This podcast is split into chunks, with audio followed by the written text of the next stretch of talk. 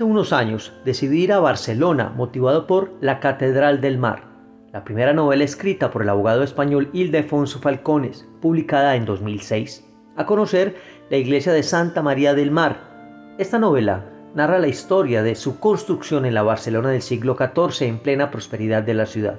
Iglesia que deciden construir humildes pescadores con el fin de tener el mayor templo mariano del mundo. Construcción que es paralela a la azarosa vida de Arnau, el protagonista. Es una novela totalmente cautivadora, de lo mejor que haya leído, pero sobre todo porque el protagonista pasa de la pobreza del fugitivo a la riqueza del noble, no sin provocar la envidia de sus enemigos, que trazarán una conjura para llevarle hasta aquella herramienta de adoctrinamiento de la Iglesia Católica que comienza en España, la Inquisición.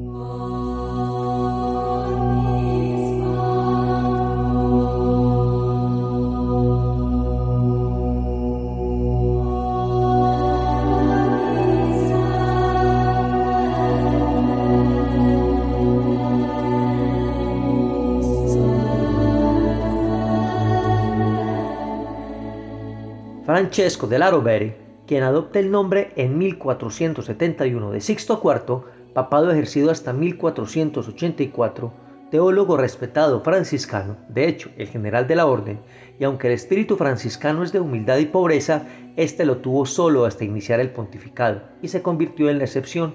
Su tiara, por ejemplo, de coronación costó un tercio de los ingresos anuales del papado. Vendió gran cantidad de indulgencias, le concedió la sede de Milán a un niño de 11 años y la de Lisboa a uno de 8. Ordena cardenales a sus dos sobrinos, aunque se preocupó por continuar engrandeciendo a la Roma del Renacimiento. Construye las hermosas iglesias de Santa María del Apache, antes llamada Santa Andrea de Quarenis, que era una pequeña iglesia que debía su nombre a los vendedores de agua de la zona y se llamó así hasta 1480, cuando según la leyenda un soldado borracho lanzó una piedra contra la imagen de la Virgen situada bajo el pórtico y de la inerte figura salió un líquido caliente y vivo. La representación de la Virgen empezó a sangrar y el Papa Sixto, al escuchar lo sucedido, decide reconstruirla y cambiar su nombre.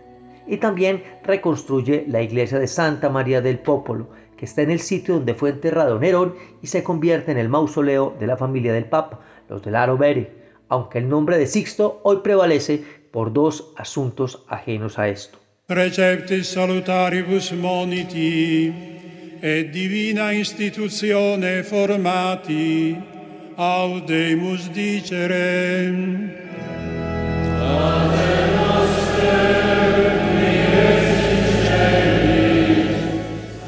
La palabra cónclave, etimológicamente cum y clavis, o sea, cerrar bajo llave, apareció por primera vez el 29 de noviembre de 1268, cuando se inicia la elección papal más larga de la historia, que termina el 1 de septiembre de 1271, cuando luego de 34 meses, como relata la Enciclopedia Católica, los cardenales reunidos en Viterbo estaban divididos en dos campos, el francés y el italiano.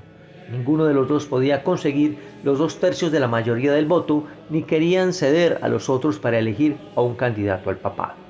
Entonces, meses después de comenzar la deliberación, en 1270, fueron encerrados con llave en el Palacio Episcopal de Viterbo, cortándoles incluso el suministro de comida. Entonces, el Sacro Colegio, que consistía en 15 cardenales, designó a seis para ponerse de acuerdo y emitir un voto final. Los seis delegados se reunieron el 1 de septiembre de 1271 y unieron los votos eligiendo a Teobaldo Visconti, archidiácono de Lieja, que no era ni cardenal ni sacerdote y que al momento de la elección estaba en Tolemaida, Acre, con el príncipe Eduardo de Inglaterra en un peregrinaje a Tierra Santa. Recibió el pedido de los cardenales para que volviera inmediatamente. Comenzó su viaje de vuelta el 19 de noviembre de 1271 y llegó a Viterbo el 12 de febrero de 1272. Aceptó la dignidad y se entroniza como Gregorio X.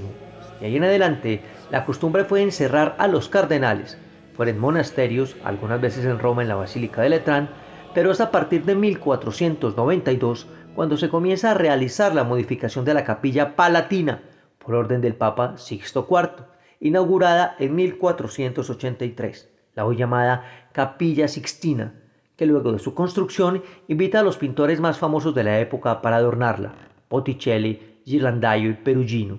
Veinte años después, el Papa Julio II lleva a Miguel Ángel para terminar una pared y el techo.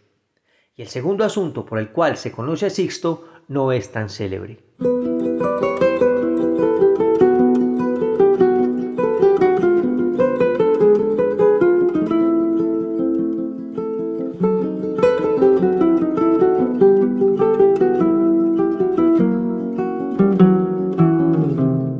Existía la preocupación ante los miles de judíos bautizados por la fuerza, los llamados marranos, que en años anteriores habían disfrutado de privilegios y de poder alcanzando incluso altos cargos en el reino español, que volvieran a las antiguas prácticas religiosas judías. Por lo que en 1478 Sixto IV emite una bula ordenando una investigación, con la aprobación de los monarcas Fernando e Isabel. Este fue el comienzo de la tristemente célebre Inquisición española, que permitió al fraile dominico Tomás de Torquemada iniciar un régimen de terror en España que se extendió hasta el siglo XIX. Pero esta es, según el historiador Henry Kamen, la segunda fase de la Inquisición, ya que antes se había dado algo similar, la llamada Inquisición medieval que se funda en 1184 en el sur de Francia para combatir la herejía de los cátaros o albigenses por el Papa Lucio III, que ordenó que se establecieran tribunales episcopales en toda la cristiandad latina que se ocuparan de la herejía, pero sin pena de muerte. Y luego llega la tercera Inquisición, la que nacería de la contrarreforma para combatir en el siglo XVI a una doctrina creada por Lutero, el protestantismo.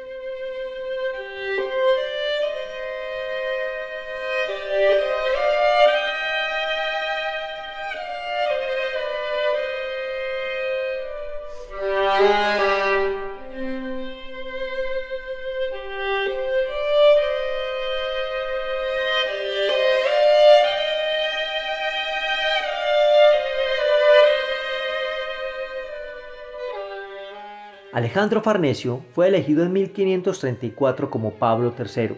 Era hijo del Renacimiento, criado en la corte de Lorenzo el Magnífico, y el único con la autoridad de convocar al concilio que pretendía aclarar grandes dudas que tenía la Iglesia a causa de la reforma luterana, el concilio de Trento. Iniciado en diciembre de 1545, el Papa, con mente abierta, escuchó las voces de algunos participantes que se orientaban al protestantismo, como la del obispo de Siena, de nombre de la Cava, Giulio Contarini, obispo de Belluno o región del Véneto, y cinco teólogos más. Pero al final, la tolerancia no fue la constante. Terminaron yéndose a las manos algunos frailes griegos contra los reformistas. Los principales defensores del no a la innovación fueron los jesuitas. El Concilio de Trento afirma como conclusión que el hombre queda justificado cuando por los méritos de la pasión de Cristo, por la gracia del Espíritu Santo, se siembra en el corazón el amor de Dios y el hombre avanza de virtud en virtud y se renueva día a día al cumplir los mandamientos. Por ende, no se puede prescindir de los sacramentos. Así entonces, la opinión de los protestantes fue apartada de la de los católicos, y esto sucedía mientras el emperador lograba la victoria en Alemania contra los luteranos, y estos eran sometidos y para garantizar la continuidad de la doctrina de Trento se vuelve a una herramienta, la Inquisición.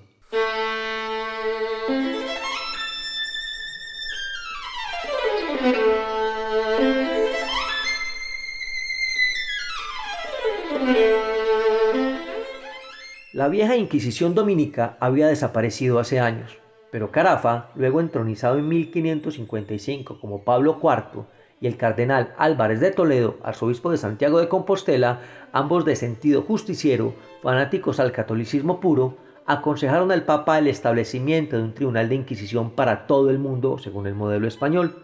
El Papa escucha, nombra a seis cardenales, entre los que están Carafa y Toledo, nombrados comisarios de la sede apostólica e inquisidores generales dentro y fuera de Italia. Les da facultades para nombrar en todas las localidades que les parezca clérigos con poderes delegados y proceder sin intervención de los tribunales eclesiásticos ordinarios. Todos, sin excepción de rango o dignidad, estarán bajo su jurisdicción. Los sospechosos serán puestos en prisión. Los culpables pagarán con sus vidas y sus bienes confiscados. Solo hay una limitación. Los culpables que se conviertan podrá agraciarlos solo el Papa. Carafa no perdió un momento para poner en ejecución la orden papal, alquiló una casa en Roma, arregló las habitaciones para los funcionarios y crea prisiones, y las dota con instrumentos de tortura, y se rige él mismo por las siguientes reglas. Primero, en cuestiones de fe no hay que esperar un momento, sino obrar con la mayor energía a la menor sospecha. 2. No hay contemplación ni con príncipes ni prelados. 3. Solo si confiesan se tratarán con dulzura. Y 4. Frente a los herejes, principalmente a los calvinistas, ninguna tolerancia.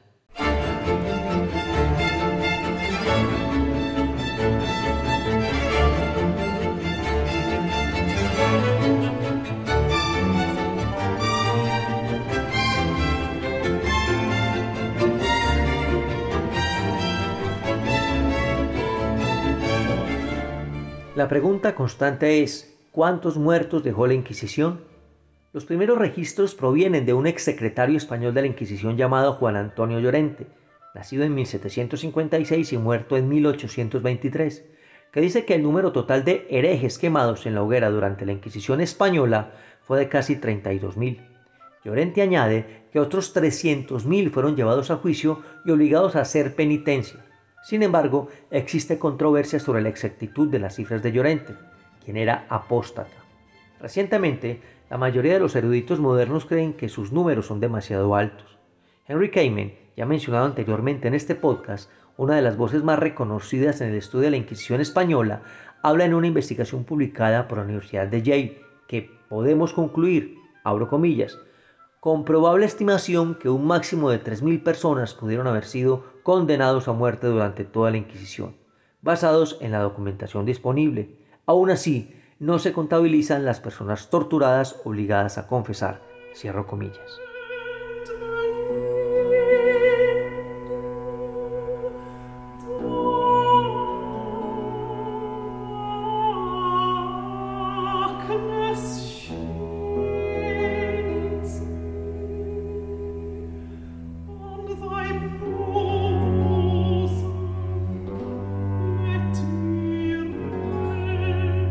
Juan Pablo II renovó en el 2004 la petición de perdón a Dios formulada en el 2000 por los métodos de intolerancia y violencia como la Inquisición. El Papa señaló que su petición de perdón se refería tanto a los dramas de la Inquisición como a las heridas en la memoria que son su consecuencia. Lo mismo hizo el Papa Francisco en su visita a Bolivia en el 2015. Abro comillas. Aquí quiero detenerme en un tema importante, porque alguno podrá decir, con derecho, que cuando el Papa habla del colonialismo se olvida de ciertas acciones de la Iglesia. Se han cometido muchos y graves pecados contra los pueblos originarios de América en nombre de Dios. Cierro comillas. Francisco recordó que ya lo reconocieron tanto sus antecesores como la Conferencia Episcopal de América Latina y citó las palabras de Juan Pablo II, quien, abro comillas, pido que la Iglesia se postre ante Dios e implore perdón por los pecados pasados y presentes de sus hijos.